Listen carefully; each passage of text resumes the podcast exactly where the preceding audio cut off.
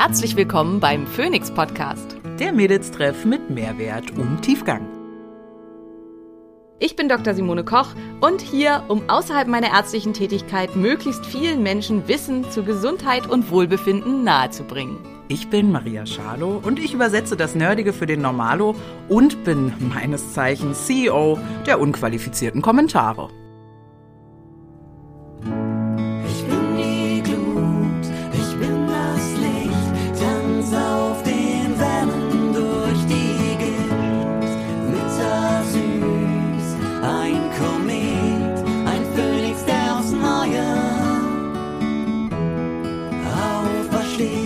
Dieser Podcast dient der reinen Wissensvermittlung. Es werden Angebote gemacht, wie du Dinge umsetzen kannst, um dein Leben zu etwas mehr Energie zu führen. Es wird jedoch kein Behandlungsverhältnis geschlossen. Einen wunderschönen Tag, äh, liebe Gemeinde des Phoenix Podcasts. Wir sind hier heute wieder für euch da. Schalo, hallo und Dr. Simone Koch. Mit, ähm, ja, ich weiß gar nicht, Simone, kann man das einem Follower-Thema nennen? Ja, vielleicht, ja. Ein Thema, was halt an uns herangetragen wurde, ob wir da nicht mal drüber sprechen können, was von verschiedenen Seiten spannend ist und was mich tatsächlich auch massiv beschäftigt, die. Sex-Gender-Thematik. Ja. Ähm, ja. Was ist das eigentlich? Du kannst ja vielleicht mal die Story erzählen, wie du dazu kamst. Ja, Ähm, ja, ja, genau. Äh, ich habe äh, Christine in meinen DMs auf Instagram. Und die hat eine super lange, wir haben euch ja mal aufgerufen dazu, Mensch, wenn ihr Themen gut findet, schickt uns die doch mal. Und die hat eine super lange Liste geschickt mit Themen, die spannend sind, die wir jetzt auch so zum Teil nach und nach mit einarbeiten in äh, die Inhalte, die wir geplant hatten, aber auch äh, berichtet von einer Situation aus ihrem Leben, ja, wo sie, ich, sorry, wenn ich es falsch erzähle, äh, meiner Erinnerung äh, auf einer Party war oder irgendwie zusammensaß mit Leuten und das Thema aufkam, ja, ähm, seine Sexualität kann man sich doch aussuchen. Ja, oder auch, äh, woher kommt das eigentlich, die Frage Homosexualität, äh, ist das angeboren, kann das überhaupt sein, sucht man sich das aus? So eine Diskussion ging dann da los. Und äh, sie kam im Prinzip hilfesuchend und meinte, mach doch mal bitte was dazu, weil kann doch nicht sein, dass Menschen irgendwie in die Richtung denken. Und ähm, ja, da sind wir natürlich erstmal direkt an einer ethisch-moralischen Frage. Aber äh, ich habe ja Simone neben mir und wie ihr wisst, betrachten wir das Ganze also auch aus einem wissenschaftlichen Aspekt. Und ich, äh, meines Zeichens zwar Sozialpädagogin, aber überhaupt nicht ähm, sexualpädagogisch im Schwerpunkt. Also man kann tatsächlich extra eine sexualpädagogische Ausbildung machen. Aber ich habe die coolste ähm, oder die Freundin mit dem coolsten akademischen Titel in ähm, meinem äh, Kreis. Und zwar hat die den Master of Sex, ja. Ihr könnt wirklich den Master of Sex machen. Das ist der äh, Master in Sexualwissenschaften an der Uni Merseburg. Und die hat auch ein Buch geschrieben, das kann man auf Amazon kaufen zu Pet Play.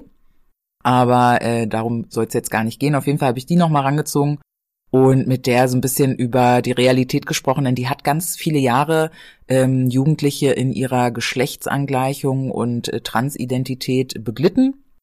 Hier in Berlin in der Jugendhilfe.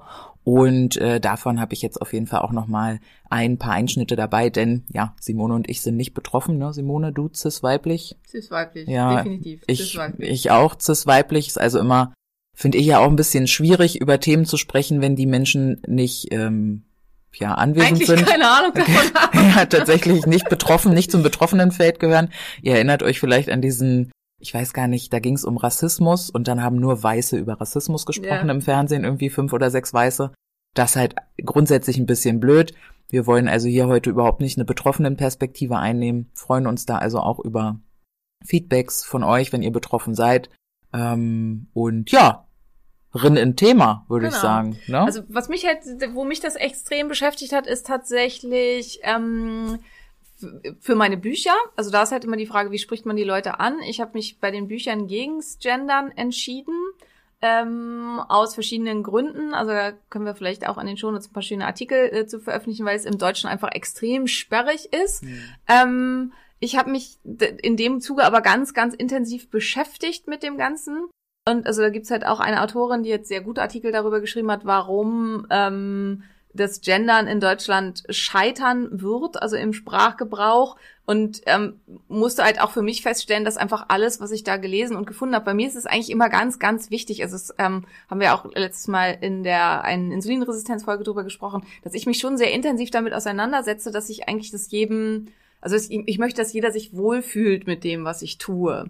Und deswegen ist mir das halt auch wichtig auf der Homepage und so. Aber das halt zum Beispiel dieses mit dem Doppelpunkt innen oder Sternchen innen und so weiter, Hm. dass das halt für bestimmte Menschen, also für Ausländer schwer zu handeln ist, für Menschen mit Leserechtschreibschwäche quasi nicht zu handeln ist, Ja. dass es ähm, für Menschen, die keine Muttersprachler sind, ganz, ganz schwierig ist, das ähm, hinzubekommen. Ja, und wenn man dann halt bei den Pronomen anfängt, Leute, ich sage euch, ich bin echt fast wahnsinnig geworden. Ich habe wirklich da mich mehrere Stunden mit beschäftigt.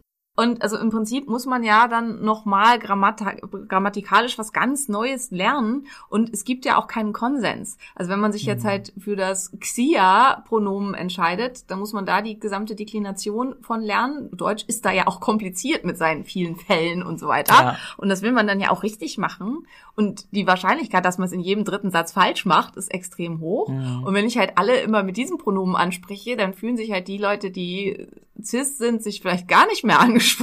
Ja. Und ähm, dann habe ich halt, was es alles nicht gibt. Also Maria hatte eben noch was anderes. Ähm, aber man kann auch das They. They, ähm, ja, dann kann man das ähm, äh, skandinavische Pronomen hen verwenden, was dann aber auch wieder dekliniert werden muss. Man kann halt sich aus dem Englischen bedienen mit they und them, aber ich finde ja Denglisch ganz schrecklich, also das versuche ich halt an ganz vielen Stellen zu vermeiden. Und jetzt I ich- have there no problem with the you have, have no problem with the English. ähm, ich finde halt, wir haben eigentlich eine schöne Sprache und sollten die halt nicht so äh, äh, verdrehen. Ich mag auch Englisch total gerne, aber ich mag es halt gerne pur.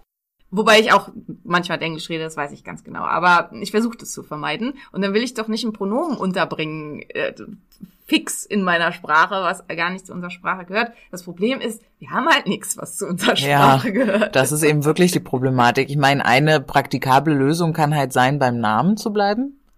Also Simone, Ja, über Simone zu du, sprechen. Wenn du das weißt, ist es gut. Aber wenn du halt eine Menge ansprichst, also eine Gruppe. Und das ist halt so ein bisschen wie bei der Geschichte mit dem Fett, ne, dass wir halt, äh, oder dass ich ja Fett als Wort für mich, ne, benutze und das okay finde. Und ähm, wenn ich mit Menschen im One-on-One unterwegs bin, die mir dann sagen, du, ich habe aber meine Beziehung zu dem Wort Fett noch nicht geheilt, wäre total toll, wenn du bei mir mehr gibst, dann gar kein Problem. Ja. Ne, so ist es für mich. Das heißt, in der Gruppe würde ich einfach auch, weil die Zahlen das hergeben, wobei die Zahlen sich da auch verändern, da kommen wir gleich nochmal drauf, äh, ist natürlich ein überwiegender äh, Teil der Menschen cisgender. Ja. Ja. Und vielleicht klären wir erstmal jetzt diese Begriffe, weil einige sagen jetzt vielleicht so, hä? Cis? Was ist da los? Also vielleicht mal so die ersten beiden Begriffe Gender und Sex. Also das ist halt auch schon allein, im, da strugglen wir schon im Deutschen, was ja auch jetzt schon wieder Denglisch ist, ne? Also da ähm, äh, straucheln wir im Deutschen, ähm, dass, äh, dass wir diese beiden Begriffe allein schon nicht unterscheiden. Mhm. Was ist das? Gender ist äh, das kulturelle oder soziale Geschlecht, das, wie ich mich, meine Geschlechtsidentität, das finde ich da das schönste Wort in dem Zusammenhang. Und Sex ist das biologische Geschlecht, das über die Genetik festgelegte Geschlecht oder auch, ähm, und da muss man dann auch noch unterscheiden, also beim, ähm, äh, beim, beim Sex haben wir einmal das phänotypische und einmal das genotypische Geschlecht. Das heißt, ich habe einmal das, wie sehe ich denn von außen aus? Also sehe ich von außen aus männlich oder weiblich? Oder kann man das von außen gar nicht erkennen, was ich bin? Hm. Und dann halt welchen, äh, ähm, welchen Genotyp habe ich? Also habe ich ein äh, Y-Chromosom oder nicht?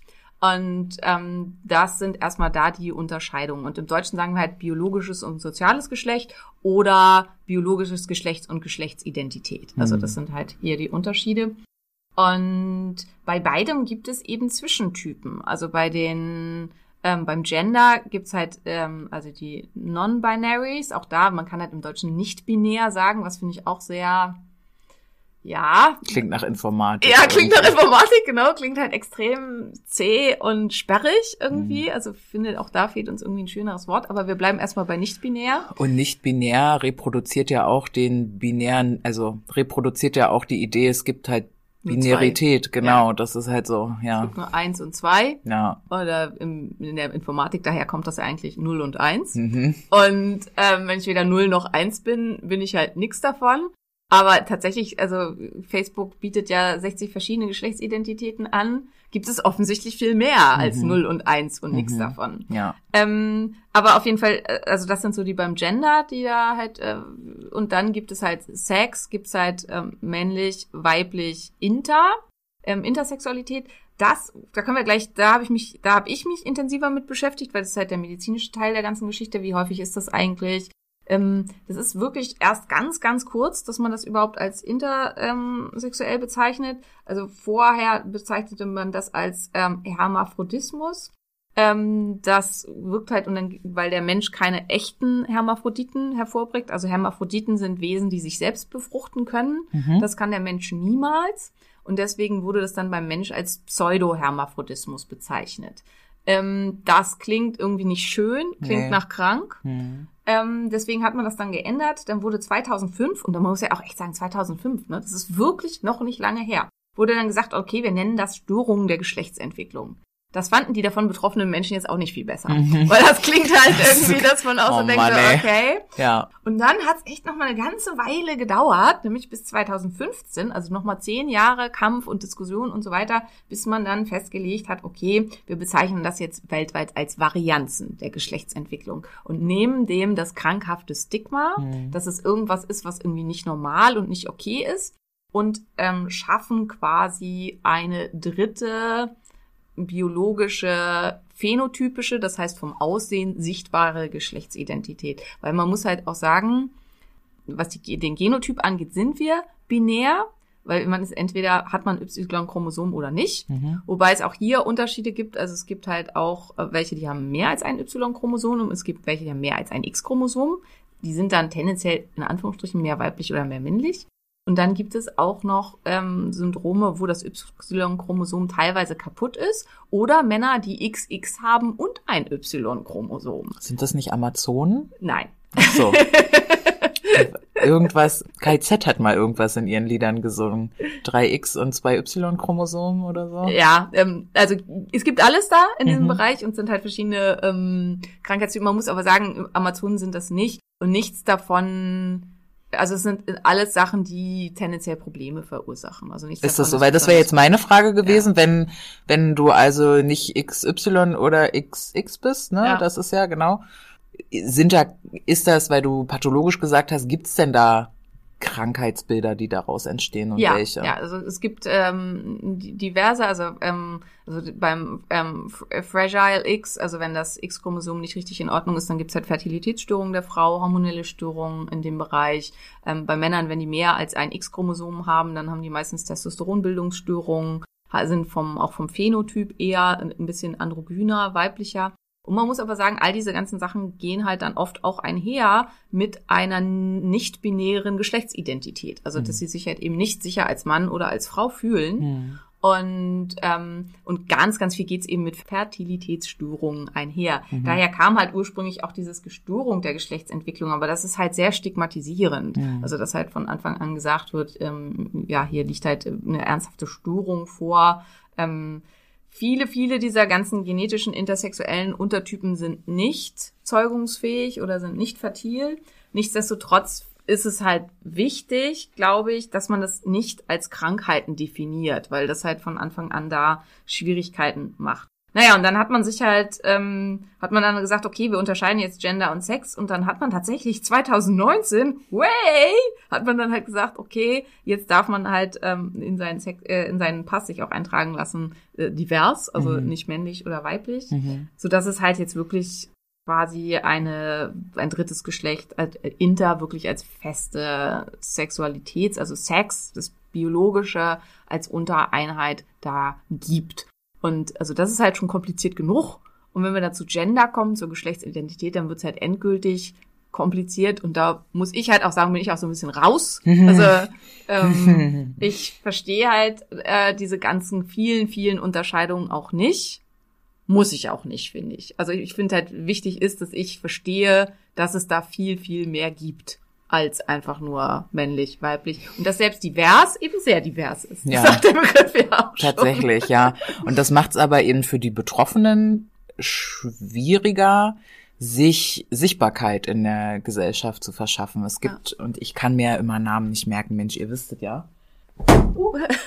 es gibt gerade ein ganz tolles Buch von jemandem, der das wirklich in die Tiefe ähm, sich gerade angeguckt hat. Und zwar heißt der gute Mann Stefan Timmermans. Das Buch heißt Wie geht's euch? Das ist so, ähm, zumindest auch nach Aussage von ähm, meiner Master of Sex, nennen sie jetzt einfach konsequent so, äh, äh, die aktuell beste Fassung zu dem Thema ähm, geschlechtlicher Vielfalt. Das würde ich jetzt mal so ähm, als, als Überschrift nehmen. Und ich habe so ein bisschen in die Einleitung mal reingelesen und es ist halt wirklich ähm, verrückt, was in dem Bereich gerade alles so passiert und was die Schwierigkeit eben besonders ist, ist, und das spricht er auch an, Machbarkeit. Auch er hat tatsächlich in seiner Einleitung darüber geschrieben, welche Abkürzungen nimmt er denn jetzt? Ne? LGBTQQITA+ ist ja, glaube ich, die ganz aktuelle gerade. Äh, Und wenn du das halt als Abkürzung immer in deinem Buch drin hast, dann kann es sein, dass Menschen darüber stolpern. Und äh, es ist, ja, es ist verrückt. Ne? Aber vielleicht zurück zu der Frage, kann man sich denn aussuchen, Simone? Und das ist halt genau der Punkt, kann man nicht. Also, äh, so, Kurz und bündig. kurz und bündig kann man nicht. Und ähm, also das ist in dem Zusammenhang jetzt super spannend, weil bis ähm, zu dieser Entscheidung 2005, dass man halt gesagt hat, man lässt das überhaupt zu, mussten Eltern sich entscheiden, welches Geschlecht soll mein Kind denn haben. Und das ist halt echt ganz, ganz, ganz, ganz schrecklich. Also viele bezeichnen das, also Betroffene bezeichnen das als Folter, bezeichnen das als ähm, als Verstümmelung, als die schlecht, schlimmste also als der schlimmste traumatische Eingriff in ihrem Leben quasi, dass halt von vornherein für sie entschieden wurde, welches Geschlecht sie jetzt haben sollen. Und ja, über einen sehr langen Zeitraum war es eben so, dass die Eltern auch gar nicht sagen konnten, ich will das nicht, sondern dass sie halt einfach festlegen mussten, welches Geschlecht soll das Kind denn dann haben. In den meisten Fällen wurde sich hier dann für weiblich entschieden, weil das leichter ist. Also wenn halt kein Penis da ist, dann lässt sich der sehr, sehr viel schwieriger bauen, Mhm. als dass man halt sagt, das, was da irgendwie noch ist. Meistens ist es eine große, vergrößerte Klitoris oder ein Hautanhang, in dem die Haare, Harnröhre verläuft. Also, dass irgendwas da nicht richtig 100% gebaut ist. Dann hat man gesagt, okay, schneiden wir weg. Wir machen eine Neovagina und lassen das halt so, dass das von außen irgendwie so halbwegs aussieht wie ein Mädchen. Und dann ab der Pubertät geben wir Hormone und dann wächst dem eine Brust. Und dann wird, wurde von den Ärzten oft auch wirklich einfach ganz unsensibel aufgeklärt mit, ja, schenken Sie ihm Puppen und ähm, schicken Sie es zum Ballett, dann wird's schon ein Mädchen. Ei, ei, ei, ei, ei. Oh, so läuft fuck. das halt eben nicht. Mhm. und Willkommen. also die meisten, die dann in diesen Körpern steckten, fühlten sich damit einfach nie zu Hause und Mhm. hatten halt immer das Gefühl, irgendwas stimmt nicht. Und oft wurde dann auch nicht, ja nicht gesagt, nicht thematisiert, was stimmt denn nicht. Also die Eltern haben nicht drüber gesprochen. Ich weiß das auch noch aus der Klinik. Also ich bin ja nur auch schon recht lange Ärztin und wir hatten halt ab und zu auch mal diese Fälle. Und dann wurde halt auch, dass die äh, sich da halt einfach ganz, ganz schwer mitgetan haben. So, was ist denn das jetzt eigentlich? Hm. Und also manchmal ist es, manchmal hat man halt wirklich schon sicher gewusst, also dass man dann einen Karyotyp bestimmt hat. Also der Karyotyp ist die, ähm, dass man das ganze Genom einmal abbildet Hm. und dass man eben dann sehen kann, XY oder XX. Und dass dann halt, wenn das Kind geboren wurde, beziehungsweise meistens war dann schon oft vorher im Ultraschall, dass man sehen konnte, okay, Karyotyp ist XY, Baby hat aber keinen Penis. Und ähm, Hm. dass dann halt klar, äh, klar war, okay, hier stimmt halt was nicht. Und dass dann halt schon bei der Geburt den Eltern gesagt wurde, ja, sie können sich halt jetzt hier gleich entscheiden, dass man da irgendwie was macht. Und inzwischen, ich weiß gar nicht, ob es das wirklich die Empfehlung ist, aber ich glaube, ja, inzwischen ist halt einfach, dass man sagt, okay, man soll das einfach so lassen und dem Kind die Entscheidung darüber überlassen. Und vielleicht ist da jetzt auch nochmal so ein bisschen wichtig, wie häufig ist denn das? Weil das ist tatsächlich viel, viel häufiger, als man denkt. Also man geht inzwischen, es gibt eine ganz hohe Dunkelziffer, und man geht inzwischen davon aus, dass die Prävalenz, das ist wieder so das, wie häufig das in der Bevölkerung ist, bei in etwa ein bis zwei Prozent liegt. Und das ist halt wahnsinnig viel. Und das ist der Grund, warum wir jetzt auch hier darüber sprechen, weil auch wenn dich das Thema überhaupt nicht betrifft, finde ich, ist es wichtig, eine Aufmerksamkeit dafür zu schaffen. Denn nur wenn dieses ich nenne es jetzt mal das dritte Geschlecht, obwohl es ja eigentlich halt eben divers ganz, ganz viel ist, wenn es dafür einen Namen und eine Aufmerksamkeit gibt, kann man halt auch in der Klasse sagen, hi, Ich bin, nehme ich nehme jetzt mal einen Namen, der beide Geschlechter betreffen. Ich bin Kim. Hm, Krass, Und ich dachte auch an Kim, Ich ja. bin, ich, ich bin weder Junge noch Mädchen. Ja. Also ich, ich bin Kim und ich bin das dritte Geschlecht. Also so. Und das, und Kinder gehen damit tatsächlich meistens relativ cool um. Also Mhm. wenn die von Anfang an, wenn die nicht ganz früh da drin indoktriniert werden. Meine Kinder haben halt auch so, ich gucke halt gerne ja mal so eine Fernsehsendung und so, und dann haben die gesagt, Mama, warum trägt der Mann äh, einen Bart und einen Rock? Und ich gesagt, der ist nicht binär. Der fühlt sich weder als Mann noch als Frau. Aha, spannend. So. Und dann ist das als, und wir haben ja im Freundeskreis, also Maria und ich haben viele sehr diverse Menschen im Freundeskreis und auch diverse Beziehungsformen. Und dann äh, kommen halt manchmal sehr interessierte Fragen, so, so eine Triade mit Menschen, die zu dritt eine Beziehung leben. Wie funktioniert denn das praktisch? Wo ich dann halt sagen muss, weiß ich nicht, Kind, frag doch mal direkt bei den Betroffenen nach, Hm. die meistens auch sehr offen dafür sind, das Kindern zu erklären. Ja, natürlich, Und ja. Weil ich glaube, wenn man halt an der Stelle anfängt, dann werden halt einfach ganz, ganz viele Sachen irgendwann auch normaler. Hm. Und darum geht es eben, sich klar zu werden, dass das was Normales ist und dass es auch nichts ist, was erst seit gestern auftritt, sondern also ganz viele alte Kulturen hatten halt das, äh, ähm, also es gab halt bei den Native Americans gab es die, Two Spirits, ähm, es gab im Oman ähm, die Charit, äh, es gab die eingeschworenen Jungfrauen im Alba in Albanien, also es gab ganz, ganz viel äh, so Gruppierungen von den Intersexuellen und auch halt äh, in ihrer Geschlechtsidentität dann nicht binären Menschen. Und diese starke Verfolgung und dass man das so, ja, auch, dass es so ein Stigma bekommen hat. Es war tatsächlich in den USA verboten, Kleidung des anderen Geschlechts zu Mhm, tragen. Also mhm. noch ganz lange verboten, so dass es wirklich halt auch verfolgt wurde. Das ist was, was recht neu ist. Und diese Idee der Krankhaftigkeit aus unseren Köpfen herauszubekommen, weil ein, also wenn wir jetzt auf Intersexualität gehen, wie gesagt, das ist das Thema, mit dem ich mich beschäftigt habe. Maria wird gleich noch was zu sagen zu nicht-binär, das ist nämlich deutlich häufiger. Hm. Aber dass selbst diese Intersexuellen, die haben sich das überhaupt nicht ausgesucht. Die werden so geboren. Und das ist halt so, und das hat mit krankhaft, und vor allen Dingen krankhaft im Sinne von krankhaft im Kopf oder irgendwas, das ist ja dieses Stigma, was dann so aufgedrückt wird, ähm, überhaupt nichts zu tun. Und dass wir zunehmend für uns auch in unseren Köpfen eine Änderung der Toleranz und der Offenheit erschaffen, die es möglich macht, für diese Menschen frei zu leben und auch einfach das sein zu können, was sie sind. Ähm, und dass irgendwann vielleicht halt auch so eine Folge wie diese völlig überflüssig wird, weil es keinen Erklärungsbedarf mehr gibt zu Ja, dem Ganzen. ja, das wäre toll. Ich muss da immer so ein bisschen daran denken, wo ich herkomme. Ich komme ja vom so ein, von so einem Dorf. von so einem Dorf. Na, und da ist es, wie es ist. Wir hatten einen, einen äh, homosexuellen Mann im Dorf. Das war auch was, ähm, ja, ganz Besonderes, weil wir hatten ja nicht mal einen Kaufladen, ja, aber dann äh, diese, diese eine Person, diese eine Person kannte dann auch irgendwie jeder. Und wir hatten auch eine Person mit Migrationshintergrund äh, im Dorf wohnen und dann wissen da irgendwie immer alle Bescheid. Und meine Mutti war befreundet mit diesem homosexuellen Mann. Und dadurch hatte ich zumindest zum Thema Homosexualität auch schon sehr früh Begegnungspunkte. Ne? Und der war groß, der war schlank, der war schön. Also ich weiß auch noch, dass irgendwie Freundinnen meiner Mutter ein bisschen auf den standen und Mutti da immer versucht hat, ihnen zu erklären, Wird nix. lasst lieber, da kommst du, glaube ich, nicht ran, da fehlt was oder wie auch immer, es passt nicht. Aber mit vielen anderen Dingen hatte ich in meinem Dorfleben auch wenig Berührungspunkte. Und wie das so ist, wenn du mit Dingen keine Berührungspunkte hast, dann können Berührungsängste entstehen im, im Zusammentreffen. Und ich bin ja dann nach Berlin gezogen und habe mich ja entschieden, soziale Arbeit zu studieren und bin da eigentlich erst das erste Mal in Kontakt gekommen mit wirklich bunten Menschen, also wirklich bunten Menschen, ja, also wirklich bunten Menschen. Und ich sag's euch, wie es ist, ich bin, habe mich da auch nicht sofort auf dem Parkett, äh, Parkett eloquent ausgedrückt ähm, und habe da auch nach dem nach dem Äußeren beschrieben und bin mit vielen Dingen überfordert gewesen einfach in der in der korrekten Benennung und Bezeichnung und vor allem auch im akademischen Arbeiten. Ähm, nichtsdestotrotz äh, gibt es ja und da der Punkt, der hat mich gerade noch mal bewegt, den würde ich gerne mit aufgreifen, was du gerade meintest, krank im Kopf. Da musste ich an eine Sache denken. Ich habe einen Freund und dieser Freund ähm, hat mir erzählt, dass er in seiner Jugend sehr aggressiv geworden ist, wenn ähm, irgendwas in die Richtung schwul gefallen ist. Ja, wenn irgendwie ihm Homosexualität unterstellt wurde oder wenn Männer ihm zu nahe gekommen sind oder was auch immer, was auch immer. Wir reden so von 15, 16, 17 Jahre alt.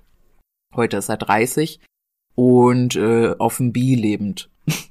also ähm, steht auf Männer, ja. Also Auch. das auch auf Männer, genau. Ähm, und also das, wofür er eine große Aggression empfunden hat in seiner Jugend, ist einfach ein Teil in ihm. Und es gibt Studien dazu, die äh, mal untersucht haben, dass eine ein gewisser Anteil an ja vorwiegend Männern mit Homophobie eigentlich eine ähm, homosexuelle Neigung haben oder entwickelt haben im späteren Verlauf ihres äh, Lebens oder sich die eingestanden haben, wie auch immer. Und ich glaube, dass das wie mit vielen Dingen dieser, dieser Hass, der den Menschen da oft entgegengebracht wird, begründet ist in der eigenen Unsicherheit mit der eigenen Sexualität, vielleicht auch mit der eigenen Geschlechtsidentität. Ich habe in meinem Umfeld niemanden, ich weiß nicht, ob Simone in ihrem Umfeld jemanden hat, aber ich kenne es aus so Serien, wo das versucht wird umzusetzen, aufzugreifen. Der Familienvater, der irgendwie 30 Jahre verheiratet ist und dann sein Coming Out hat und ähm, jetzt mit einem weiblichen Vornamen angesprochen werden möchte und irgendwie in Kleidern das Haus verlässt.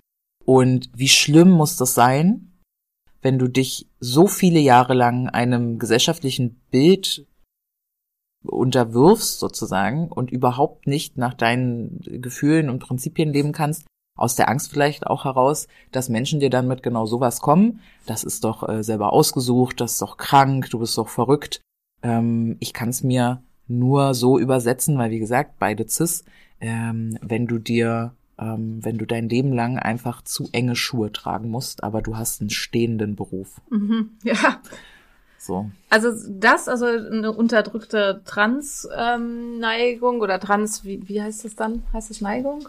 Wie sagt man das richtig? Also wenn jemand als unterdrückt eigentlich transsexuell ist und sich dem anderen Geschlecht zugehörig fühlt, Ja. ähm, hatte ich halt einen Fall im Freundeskreis, ähm, der das nie wirklich gesagt hat, bis halt so ganz zum Schluss quasi.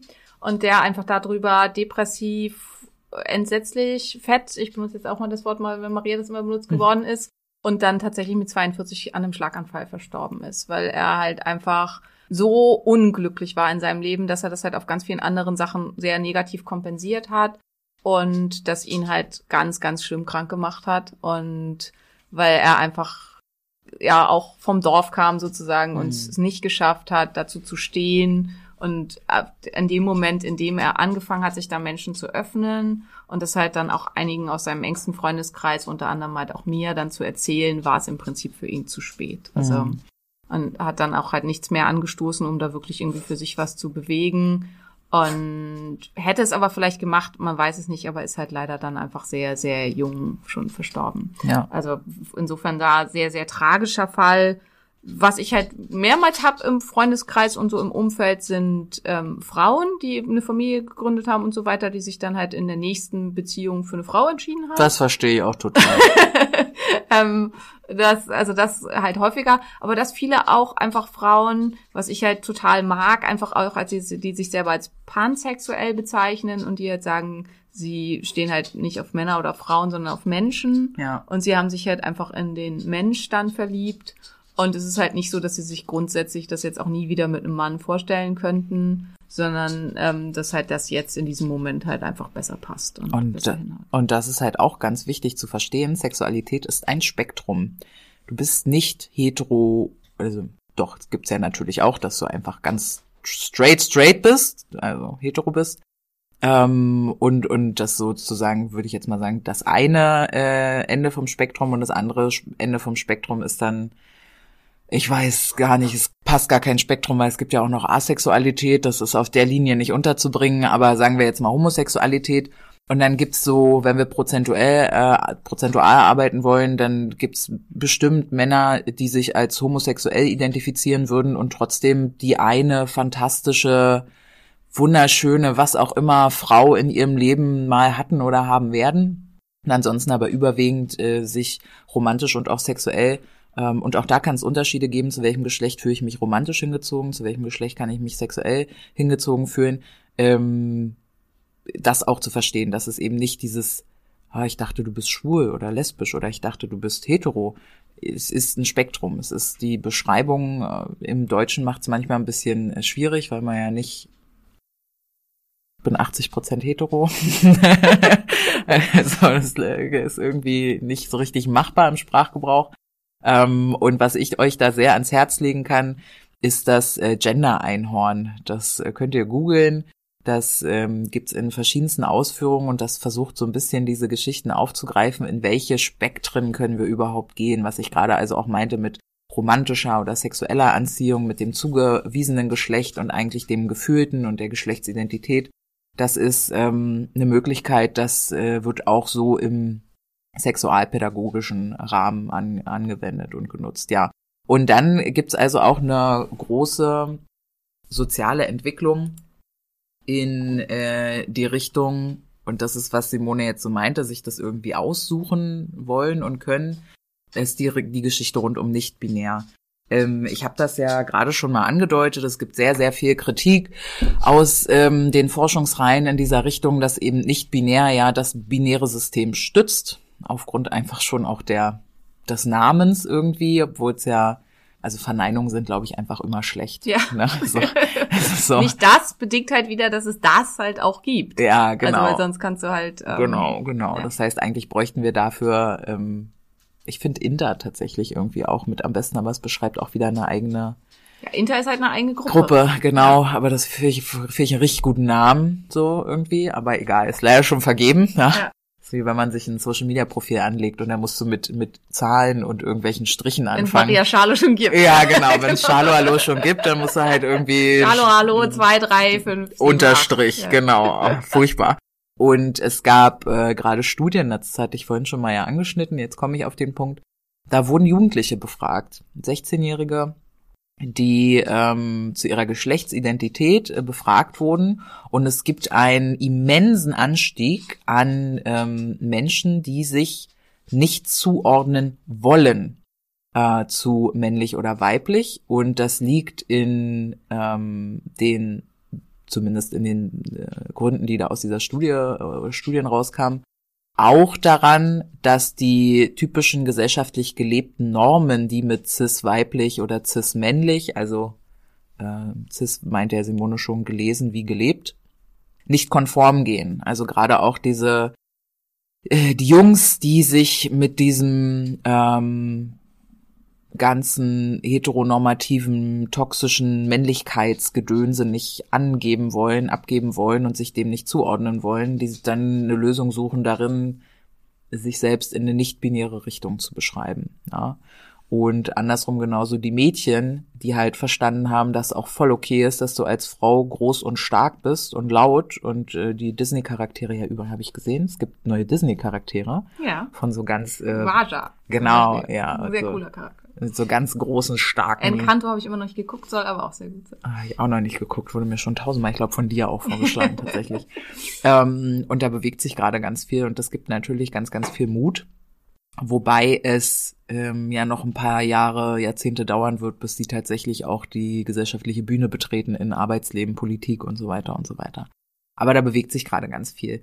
Mm, Die Frage, die ich mir dann immer wieder stelle, ist, woher kommen diese Abneigungen? Ja, und ich habe eine Freundin, die hatte ein Date mit einem Jungen, der in so eine ähnliche Richtung argumentierte mit der Aussage ähm, auch zum Thema Homosexualität, dass er glaube, das gibt es gar nicht wirklich, dass Menschen sich das doch aussuchen könnten.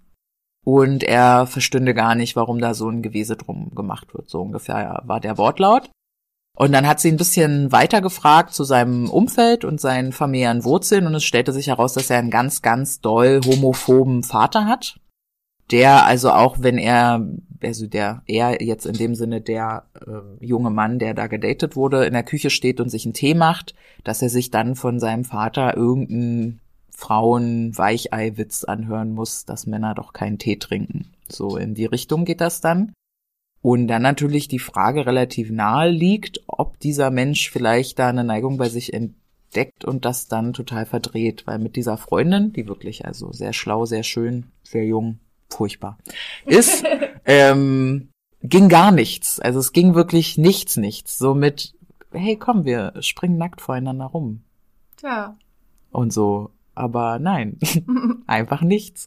Und das finde ich so furchtbar traurig, weil in dieser, also du kannst es ja fühlen oder nicht fühlen, ne? kannst ja sagen so, Simone und ich sagen jetzt, nee, wir sind beide cis, wir sind Frauen, was geht mich der Lachs an, kümmert mich nicht, kann ich nicht nachempfinden, ist mir egal. Aber spätestens bei diesem Thema Kinder, was du ja vorhin schon mal so kurz angeschnitten hast, gibt es ja gerade auch ganz viele Bewegungen, die ihre Kinder äh, geschlechtsneutral erziehen. Was aber, das muss man halt auch sagen, in unserer Gesellschaft fast nicht möglich ist. Also Mhm. es ist nahezu unmöglich, nicht gegenderte Klamotten zu finden. Mhm. Also gerade für Babys, es ist halt ganz, ganz krass. Und da auch so ein bisschen, woher kommt das? Also noch bis zu den 50er Jahren war es total üblich, dass Jungs auch Kleider und Röcke getragen haben Mhm. und so weiter.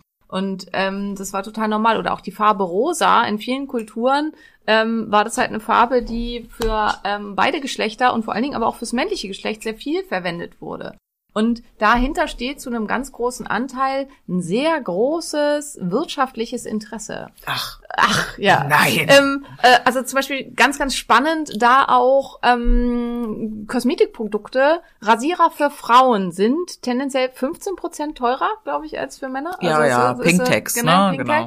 Also Frauen geben für bestimmte Sachen mehr Geld aus und indem ich das dann halt Gender Label, kann ich genau das gleiche Scheißprodukt entsprechend teurer verkaufen, nur indem ich das pink mache. ich kaufe auch nur Männerrasierer. Ich auch, ja. ja. Und ähm, schon ganz, ganz, ganz, ganz lange. Ja. Aber äh, für viele ist es halt nach wie vor, und das ist es halt auch mit Klamotten, wenn ich halt erst einen Jungen und dann ein Mädchen hab und es äh, ist halt alles blau, was ich an Babyklamotte hab, muss ich alles neu kaufen. Das ist super für die Wirtschaft. Ja. Und ähm, so ist das mit ganz, ganz vielen Sachen. Also indem ich Sachen, und das ist ja auch mit Gruppen, ne? wenn ich, indem ich mich Gruppen zuordnen muss. Ich bin jetzt, also zum Beispiel, ich frage mich das immer so bei den Radfahrern, warum müssen die Rennradfahrer immer diese Radklamotten tragen? Mhm. Tut's nicht auch die Funktion, Funktionskleidung, die ich zum Wandern benutze, wenn ich kurze Sachen habe? Mhm. Muss es dieses Radtrikot sein? Und nein, muss es natürlich nicht. Aber indem ich diese Klamotte mir zulege, ähm, mache ich mich selbst zugehörig zur Gruppe der Rennradfahrer, selbst wenn ich nur mit 20 über die Landstraße schleiche. Ich wollte gerade sagen, da habe ich mal einen Spruch von einem Rennradfahrer gehört, der meinte, je besser das Equipment von einem Radfahrer, desto schlechter die Fitness. Ja, genau. Das ist aber, glaube ich, in ganz, ganz vielen Bereichen so. Und indem ich halt solche Label schaffe, schaffe ich einen Bedarf. Und deswegen ist es natürlich, desto mehr Label ich habe, also wenn ich halt sage, okay, äh, divers und äh, jeder darf jede Farbe tragen und alles bunt, dann muss ich halt nicht bei jedem Kind eventuell dann wieder neue Sachen kaufen, sondern äh, ich kann halt jedem Kind einfach alles anziehen und äh, ja. Also was ich da nur empfehlen kann, wer Kinder hat, Kinder möchte, ähm, meine Jungs trugen von Geburt bis sechs Monate die immer gleichen Merino-Klamotten in grün und orange. Und ähm, es brauchte auch nur, und rot. Es brauchte auch nur eine Merino-Hose, beziehungsweise zwei und zwei Jäckchen und dazu dann jede Menge weiße Bodies. Weil nämlich Merino-Wolle kann man ganz, ganz einfach, egal was auswaschen, auch quietschgelbe Babykacker. Und ähm, mehr braucht man dann tatsächlich nicht. Und das ist wie bei Steve Jobs. Man muss sich keine Gedanken darüber Mhm. machen, was Verrücktes ziehe ich dem Kind dann jetzt an und so. Und beim ersten habe ich ja erst noch, ne, mit Kappe und ganz viele tolle Sachen hatten wir auch so viel Geschenk gekriegt und so. Und beim zweiten war ich einfach viel zu überlastet und zu überfordert und hatte auch einfach überhaupt keinen Bock mehr. Und der hat dann wirklich nur noch ausschließlich, also von Jonas gibt es wirklich von 0 bis 6 nur Kle äh, Bilder in immer dieser gleichen Kleidung und du kannst halt seine Größe daran ablesen, wie eng wird das Teil dann irgendwann. Und kann ich jedem halt nur empfehlen. Und bei sowas dann kann man halt auch gut, also die, die Sachen waren jetzt von einer Künstlerin hier aus Berlin. Die sind dann halt auch entsprechend teuer. Also so eine Merino-Wollhose kostet, glaube ich, 60 Euro oder so und das passende Jäckchen dazu kostet auch nochmal das gleiche. Aber man muss sagen, wenn man nur diese zwei Teile braucht, dann ist man halt auch schon wieder echt gut dabei. Also Mhm. dann lohnt sich das halt auch total. Und aber man muss halt wirklich da so- also auf solche Künstlersachen übergehen und bei Etsy oder auf dem Markt oder so bestellen, wenn man diese in Anführungsstrichen neutralen Farben haben möchte. Mhm. Weil ansonsten gibt's für Baby echt nur Babyblau und Baby Baby Orange, äh, nee, Quatsch, Baby Pink, also rosa. Und ich mag ja sowieso auch schon kein rosa, aber ich habe ja auch nur Jungs gekriegt, also ja. Ja, tatsächlich. Das Also. als cool, kleine Geschichte da. Und da gibt's halt ganz viele coole Sachen von Caroline Kebekus zu. Inzwischen gibt's halt jeden Scheiß gegendert. Also es gibt halt äh, gegenderte Wurst. Also es gibt halt Wurst für den Mann und Wurst für die Frau. Und dann halt mit irgendwelchen Das habe ich noch nicht gesehen, ja. Also das muss mal, wenn ihr Lust habt, vielleicht finden wir es auch und können es euch verlinken. Äh, Caroline Kebekus gibt's ein Video zu gegenderte Sachen und abgefahren. Gurken gibt's auch. Ge Ja. äh, eingelegte hier Gewürzgurken Ja. für Männer und für Ja. Also Ja. völlig bescheuert. Aber Ich hatte äh, meine Freundin, äh, Master of Sex Freundin auch gefragt, äh, was sie denn glaubt, ob sie irgendwie Quellenstudien dazu hat, wo es herkommt. Und mit es meine ich eben äh, äh, Homosexualität, äh, vor allem äh, also äh, sexuelle Präferenzen sozusagen, wo sowas herkommt, ob es Untersuchungen dazu gibt, wo das irgendwie passiert. Und ihre Aussage war dazu dann nur, na, die Problematik ist eben, dass bei der Forschung danach, wo es herkommt, dann die Frage ja offen wäre, wie man es wegbekommt. Und weil diese Frage sehr, naja, einfach nicht gestellt, gestellt werden werden sollte, sollte. genau, ähm, ist die Forschungslage dazu, wo es herkommt, wohl auch sehr dünn. Hast du was gefunden zu dem, wo es herkommt? Nee, da habe ich auch gar nicht nachgeguckt. Also ich habe mich ja im Wesentlichen mit dem Thema Intersexualität äh, in Vorbereitung auf das Thema sehr stark auseinandergesetzt, habe da aber nur gefunden, dass ähm, der ganz große Anteil, und das ist das, was ich jetzt ja schon angesprochen habe, also zum Beispiel der größte Anteil der Transgender, äh, Quatsch, der Intersexuellen sind die mit angeborenem androgenitalen Syndrom.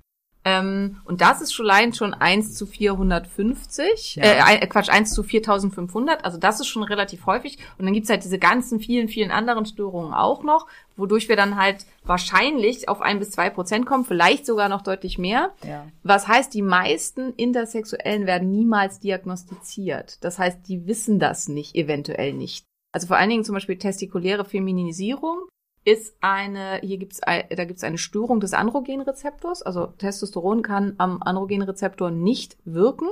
Und es kommt niemals zur Ausbildung primär, äh, primärer und sekundärer Geschlechtsmerkmale. Und das sind Männer, die tendenziell, also das ist es wieder auch, das sind ja keine Männer, ne? Da, da, jetzt fehlen uns wieder die Begriffe. Das sind Menschen, entschuldigt bitte. Ähm, das sind Menschen, die meistens sehr schlank sind, sehr groß, sehr, also es, die haben einen weiblichen Phänotyp, die haben meistens kleine, aber sehr schöne Brüste, haben meistens sehr schöne Haare, haben keinen Bart, keine Körperbehaarung, insgesamt keine Körperbehaarung. Also das heißt, die haben auch ähm, keine äh, Pubisbehaarung und keine Achselhaare ähm, und sehen meistens, haben meistens hohe Wangenknochen und haben halt so. Ähm, erinnert euch das an was? Und äh, also äh, welchen Typ hat man da jetzt so im Kopf? Und das ist halt tatsächlich auch der Fall. Also man findet die häufiger unter Models und Schauspielern und so.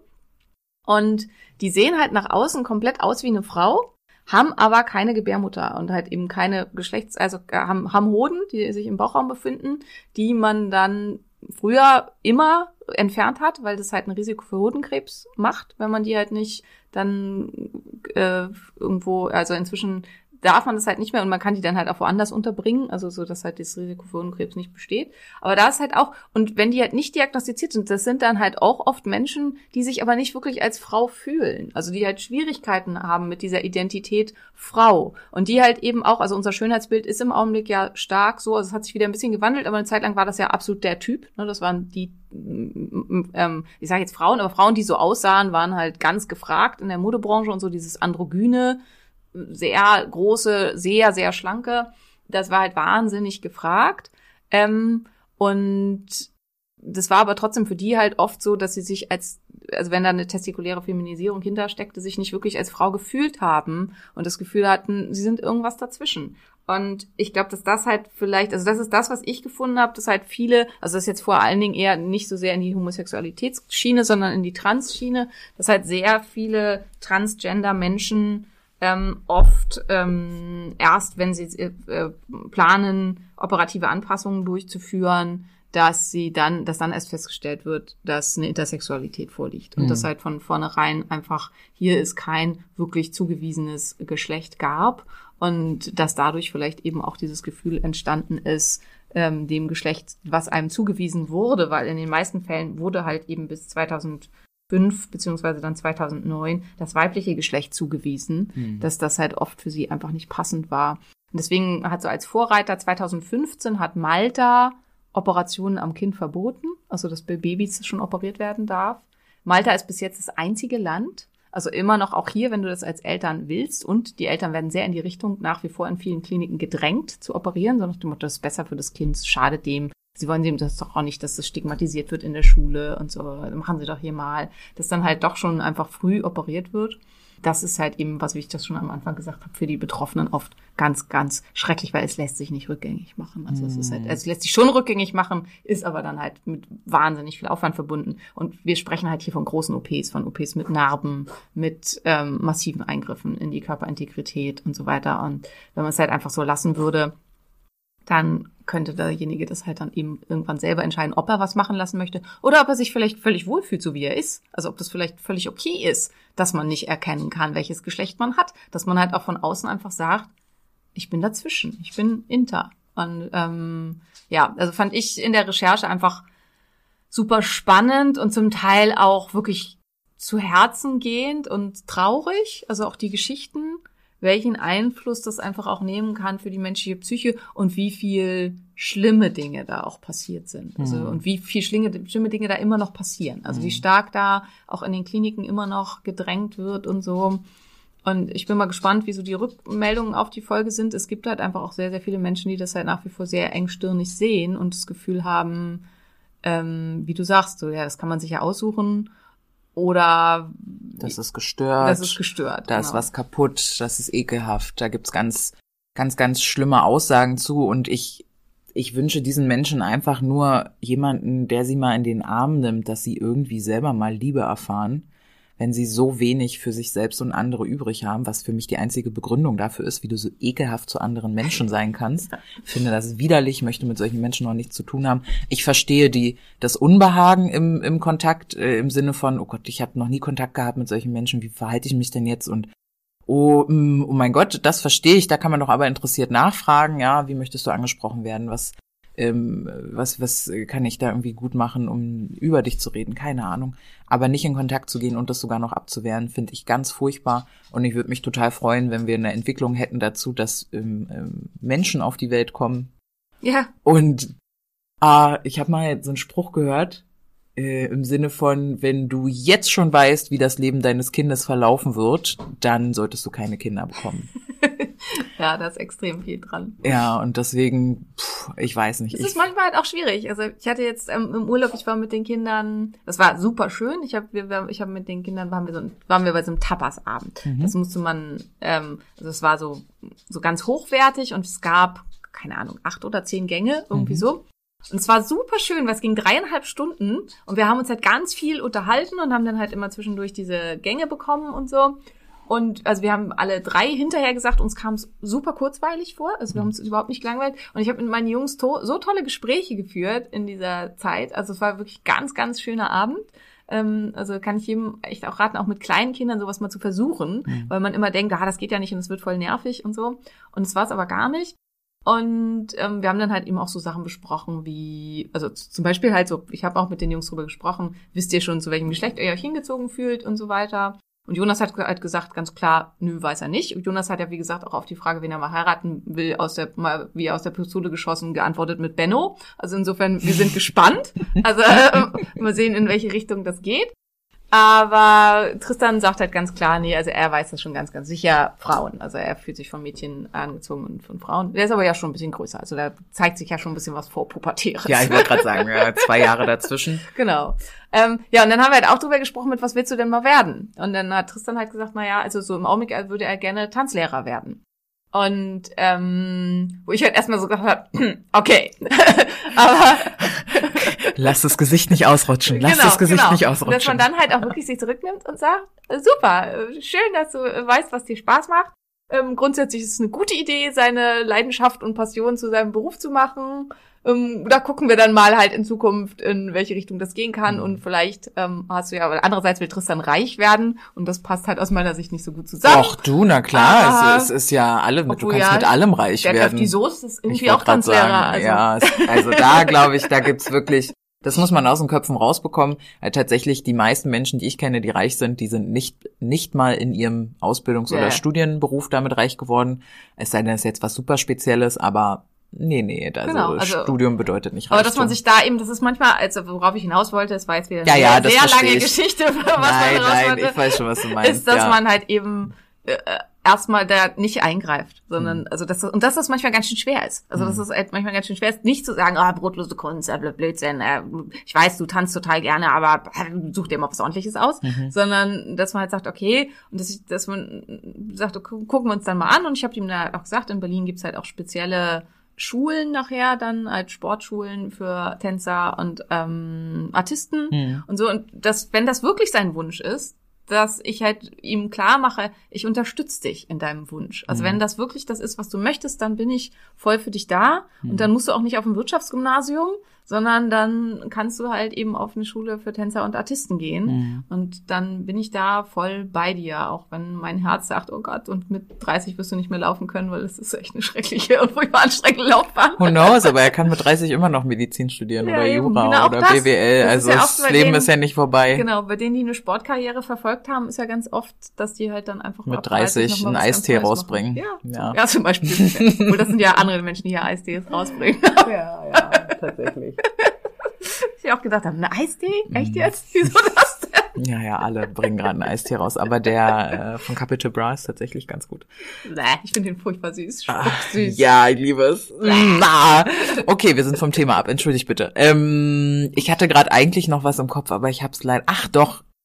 Ihr habt ja vielleicht schon mitbekommen, dass ich eine vielleicht anstrengende Lebenspartnerin bin, wenn man mit mir zusammen ist. Und ich habe ähm, vielleicht am Anfang der Beziehung Jan immer mal getestet. Ja, ich bin ja bin ja da ganz groß dabei zu sagen, oh, ah, wir haben Ansprüche an unsere Männer und äh, oder an unsere Menschen, um jetzt hier dem der Podcast äh, dem Format auch mal treu zu bleiben. Und dann meinte ich so zu ihm, du Janni, sag mal, ähm, wenn unser Kind so lesbisch oder schwul ist, wie wären das für dich? Was was würdest du denn dann? Und dann guckt er mich nur so an, dieser Blick, den ich schon kenne, wenn er sich denkt, oh, Warum was, was willst du von mir genau? Warum? Äh, und dann habe ich das ein bisschen ausgeführt und dann meinte ich so, naja, also wie wären das dann beim Outing und so und la. Und dann guckte er mich nur weiter an und meinte so, das verstehe ich überhaupt gar nicht. Warum müssen die sich outen? Du siehst doch dann, wer mit nach Hause gebracht wird und dann ist das gut, oder nicht? Und da wusste ich, diesen Mann, scheiße, den muss ich wahrscheinlich echt heiraten.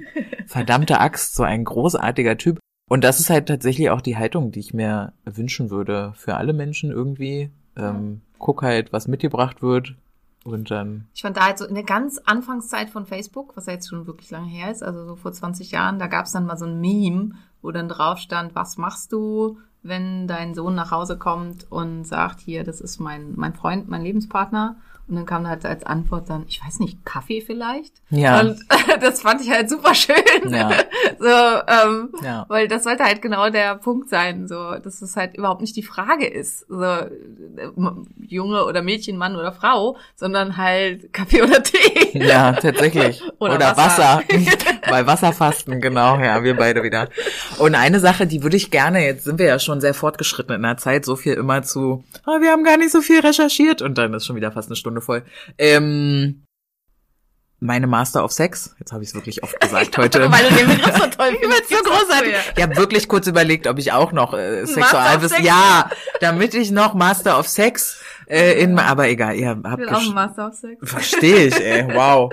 ähm, und die, äh, ich habe die ein bisschen befragt, wie das war in der Arbeit mit ähm, Trans-Jugendlichen oder eben äh, Jugendlichen in, in der geschlechtsangleichenden Phase und danach und so.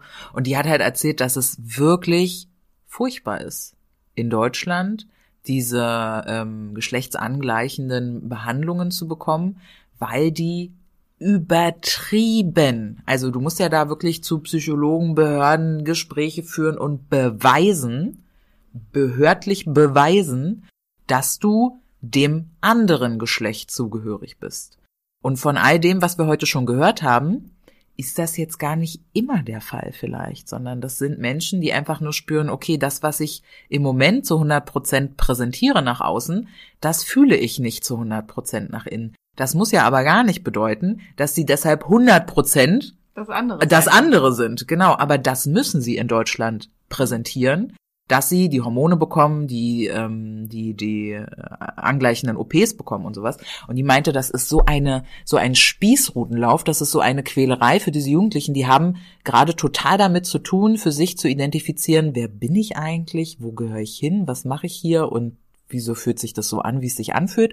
Und müssen aber, während sie das gerade noch für sich rausbekommen wollen, eine Riesenshow präsentieren für die Außenwelt, damit sie in das hingehen können, wo sie hoffen, dass sie dahin gehören. Mhm. Und es gibt ja nicht nur eine, äh, nicht nur einen äh, Bericht, sondern tatsächlich auch ein paar mehr Berichte von Menschen, die nach der geschlechtsangleichenden OP mit irgendwie noch mehr erwachsen werden und noch mehr Reife merken, fuck, War die falsche Entscheidung? war, naja, nicht, war nicht die Hund, es sind Ja. keine 100 Prozent Ja, bei ja, mir. Ich bin nicht 100 Prozent ähm, männlich in der Identität. Ich, bin bin, halt dazwischen. ich bin irgendwas, ja. Es gibt, dienstags bin ich gerne ähm, 40 Prozent mehr weiblich und äh, wenn ich Geburtstag habe, präsentiere ich mich gerne mehr männlich, weil ich mich dann sicherer, was, also es ist ja wirklich total fluide und auch total ähm, darf ja auch total beweglich sein. An, an ich habe auch Tage, da denke ich mir, also vor allem auch wenn ich meine Tage habe, denke ich mir, muss ich wirklich eine Frau sein? Was ist denn hier der Gedanke dabei bei dieser ganzen Nummer? Aber es gibt einfach Tage, da kann ich mir vorstellen, weiß ich nicht, wäre ich gerne, ist jetzt nicht zu vergleichen, aber ich nehme das Bild mal, dass wir es vielleicht ein bisschen nachfühlen können. Wäre ich vielleicht nicht gerne Finanzberaterin geworden. Es gibt Tage, da wäre ich wirklich gerne so eine Helga auf dem Amt. Sorry an alle Helgas, die das hören und und auf dem Amt arbeiten. ist jetzt soll, soll gar nicht despektier- despektierlich gemeint sein. Aber ne, es gibt einfach manchmal Tage, da denkt man sich, es passt nicht. Und die meisten Tage bin ich damit fein. Aber was wäre denn, wenn ich jetzt die meisten Tage anfange, nicht mehr damit fein zu sein? Dann würde ich ja auch meinen Beruf wechseln. Genau. Oder ne, wird halt irgendwas versuchen, mich besser zu fühlen. Und dann kann es passieren, dass ich dann auf dem Amt lande und merke, fuck, Ja. war jetzt auch wirklich nicht immer geiler. Und ich glaube, dieses Bild mal mitzunehmen, was ja vielleicht viel, viel mehr Menschen von uns kennen, dass wir uns äh, in einem Job nicht wohlfühlen oder auch in einer Beziehung nicht wohlfühlen oder wie auch immer. Ähm, und vielleicht der nächste Partner, die nächste Partnerin auch nicht sofort die Lösung waren, sondern wir uns eben ausprobieren mussten in vielen Bereichen, um überhaupt festzustellen, wer bin ich, was brauche ich, wie, wie geht's mir mit manchen Themen, dann ist das, finde ich, wirklich eine Qual und wirklich furchtbar, dass ähm, diese Jugendlichen diesen Spießrutenlauf so machen müssen. Ja, ja, definitiv auf jeden Fall. Und das ist halt auch das, was ich also in der Recherche über die Intersexualität halt rausgefunden habe, dass viele halt einfach dann dieses, dieses Erzwungene, also zum Beispiel, wenn das dann eben, äh, also ne, wie gesagt, es wird halt fast immer das weibliche Geschlecht angepasst, zwangsweise operativ äh, oder wurde in der Vergangenheit. Und ähm, wenn die dann halt merken, okay, sie fühlen sich nicht, und dann wird ja ab der Pubertät dann mit Hormonen behandelt und dann kriegen die Brüste. Ja. Und dann halt irgendwann mit 20 merken, sie wollen aber überhaupt keine Brüste. Und die äh, sind aber völlig fein damit, dass sie eine Vagina haben. Ja. Also und dass man, dass sie halt dann sagen, also die Brust möchten sie nicht mehr, aber da unten muss jetzt nicht unbedingt was gemacht werden. Ja. Und ähm, dass sie halt einfach sagen, ich fühle mich dazwischen. Und dass das halt eben in Deutschland auch zunehmend vielleicht angepasst wird. Und das ist tatsächlich, jetzt machen wir den Rück, den, den Kreis zum Anfang, äh, damit sowas in die Köpfe kommen kann und damit das klarer werden kann, dass es das gibt und dass es eine Rolle spielt, muss es einen Begriff dafür geben. Und das ist halt das, und auch das ist unser, unser Sprache insgesamt ein, eine binäre Aufteilung der Geschlechter gibt. Man ist Autor oder Autorin, man ist Anwalt oder Anwältin.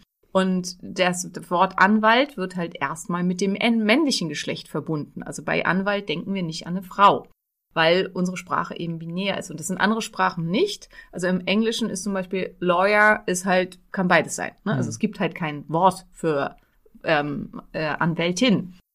Und dass das eine ganz, ganz große Rolle spielt, ähm, da können wir irgendwann auch nochmal drüber reden, aber über wie äh, tatsächlich die Gleichheit der Geschlechter an sich schon mal ist. Also das ist in Sp Sprachen, die das nicht haben, also ähm, non-binäre Sprachen, ähm, da nennt man es, glaube ich, tatsächlich sogar auch so, die halt eben ähm, nicht gleich festlegen, welches Geschlecht derjenige hat, über die man spricht, dass es hier tatsächlich die Geschlechtergleichheit, was Bezahlung angeht, was sowas als meistens fortschrittlicher sind Mhm. als ähm, Länder, in denen halt äh, die Sprache das klar trennt. Weil es halt eben dann, und weil es ist halt zäh, es nervt. Anwältin, innen und so weiter. Also wir suchen eine, schon allein in Stellenbeschreibung und so weiter. Man bricht sich da halt ein ab. Und wenn es nervt, ist immer schlecht. Ja, total. Und Hen, Xia, Sei, Sem ist alles irgendwie noch ganz schön nervig. Und für ein Xia, ich echt, ist euch nichts Besseres eingefallen? Ja. Also es ist halt so sperrig als Wort. Und Sagen auch viele klar, Sprachforscher, dass sich das vermutlich nicht durchsetzen wird, Ja. aber es ist, äh, es, wir brauchen irgendwas. Im Englischen gibt's halt the, the, the Ja. und im Deutschen ist es er, sie, es Genau. und für dieses er, sie, es bräuchten wir eigentlich auch ein the Äquivalent, um, um das dann beizubehalten. Wobei dann ja wieder die Frage ist, bleibt's dann trotzdem beim the Anwalt?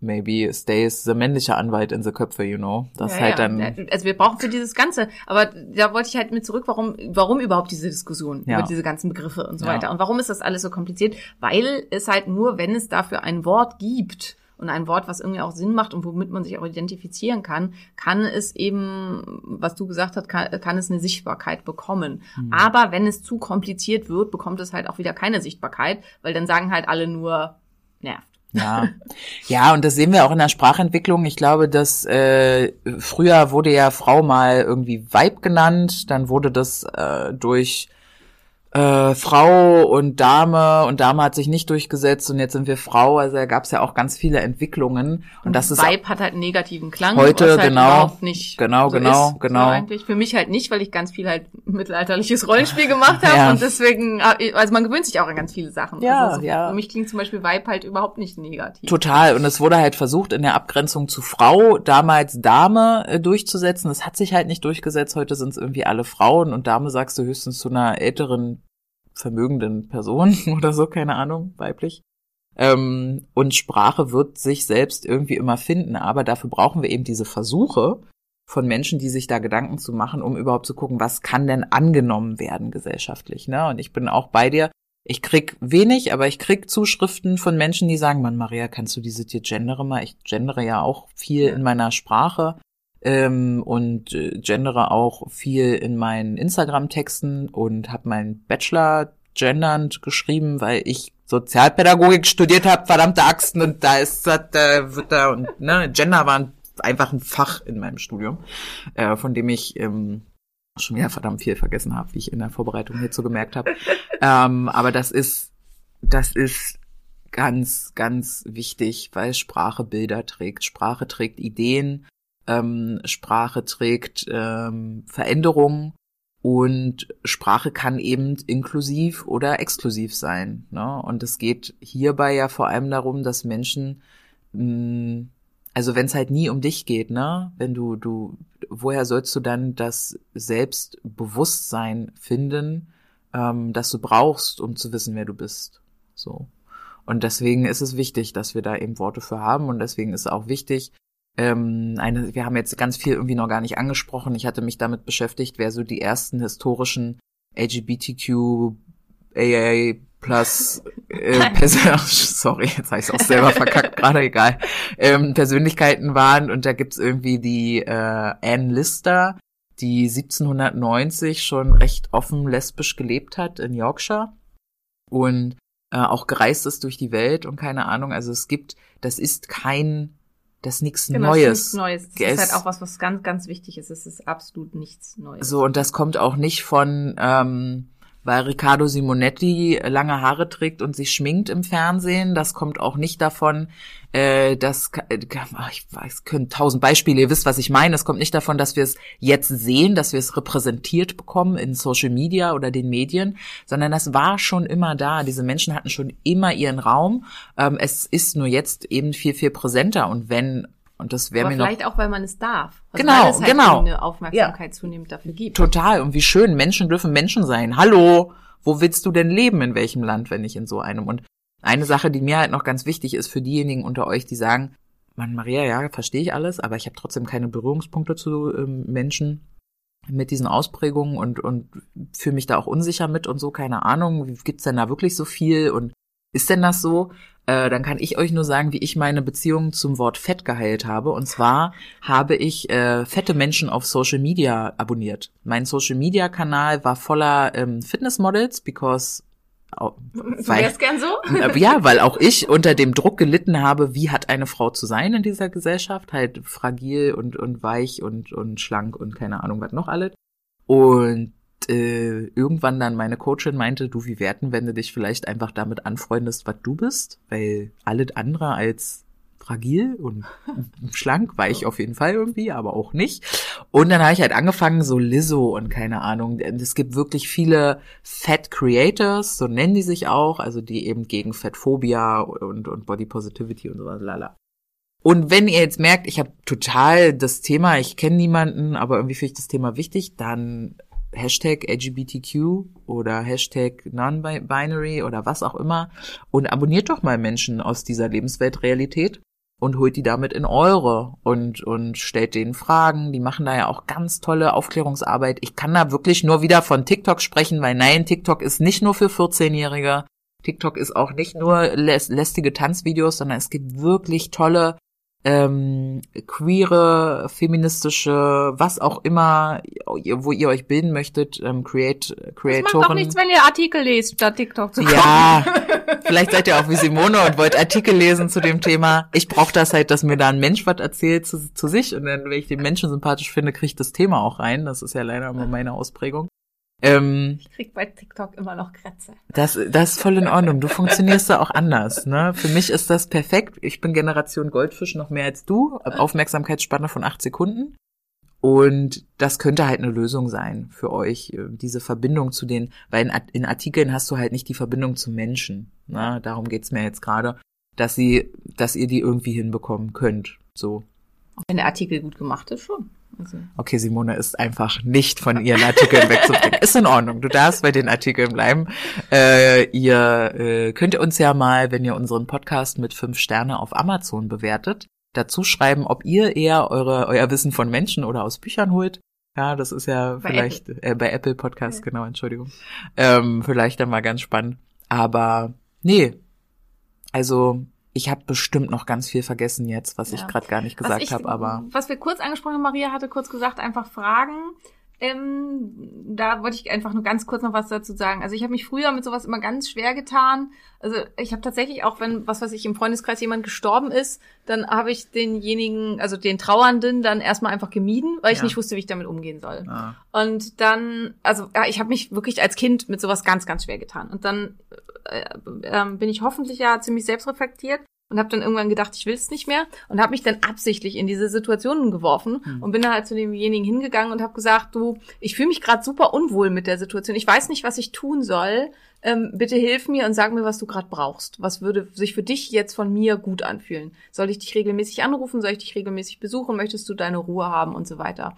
Und ähm, das hat für mich, das war so der erste Berührungspunkt mit, wie gut es ist, einfach nach sowas zu fragen. Und genauso ist es halt auch damit, wenn man halt merkt, okay, das ist ein Mensch, ich kann, der sieht aus wie ein Mann, aber der trägt Röcke und hohe Schuhe und ich weiß halt nicht so richtig, was ist der jetzt und wie soll ich den ansprechen. Die sind das gewöhnt, dass man halt einfach hingeht und sagt, du, und dass man auch erstmal bei sich bleibt und sagt, du, ich fühle mich leider irgendwie mit dir und mit der Situation total unwohl. äh, Ich weiß nicht so richtig, wie soll ich dich ansprechen. Ich will auch nichts falsch machen.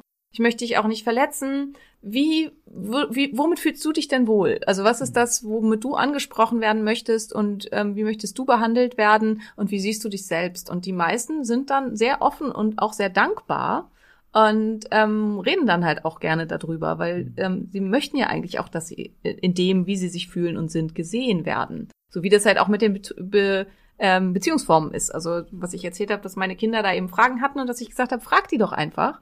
Und die meisten freuen sich, weil sie halt auch ja sich erhoffen, dass die nächste Generation viel mehr Toleranz und ähm, Offenheit für all diese Sachen mitbringt und erzählen dann das gerne. Und man kann das auch, also wenn es jetzt um Kinder geht, auch kindgerecht verpacken. Und die meisten können es halt auch menschengerecht verpacken, dass man dann halt auch damit klarkommt. Ja, total, total. Und auch diese, um, um einfach auch diese Idee aus dem Kopf zu bekommen, irgendwas ist daran krank oder wieder natürlich, darf man sich mit Menschen einfach mal auseinandersetzen und merken, nee, sind Menschen. Also natürlich gibt es Arschlöcher wirklich in jeder Form. Also Überall. wirklich überall, ja. Und, und Kriminelle und Verrückte und so. Es ist, ist glaube ich, ich weiß nicht, ob es da Statistiken gibt, ähm, die sagen, in irgendeiner sexuellen Orientierung sei das anders oder mit irgendeiner Hautfarbe sei das anders. Nee. Und ähm, diese Erkenntnis holt man sich halt äh, ja im Kontakt. Genau. Ja. genau. Ja. Und das ist halt wie mit allem, also nur wenn man mit Leuten zu tun hat, merkt man halt, dass. Bei mir war es zum Beispiel früher, ich dachte immer so Autoren und Menschen, die irgendwas bei Instagram machen, ich dachte immer erstens, sie sind alle voll reich.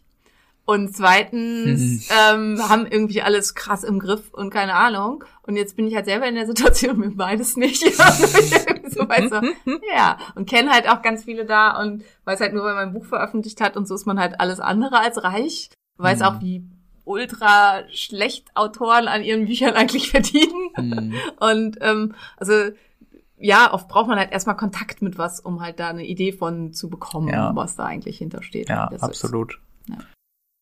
Ja, schön. Super, dann ähm, verabschieden wir uns jetzt hier von euch, haben doch deutlich länger über das Thema geredet. Hoffen, ihr fand es irgendwie trotzdem spannend, auch wenn äh, ein, ein kompliziertes Thema, was viele nervt.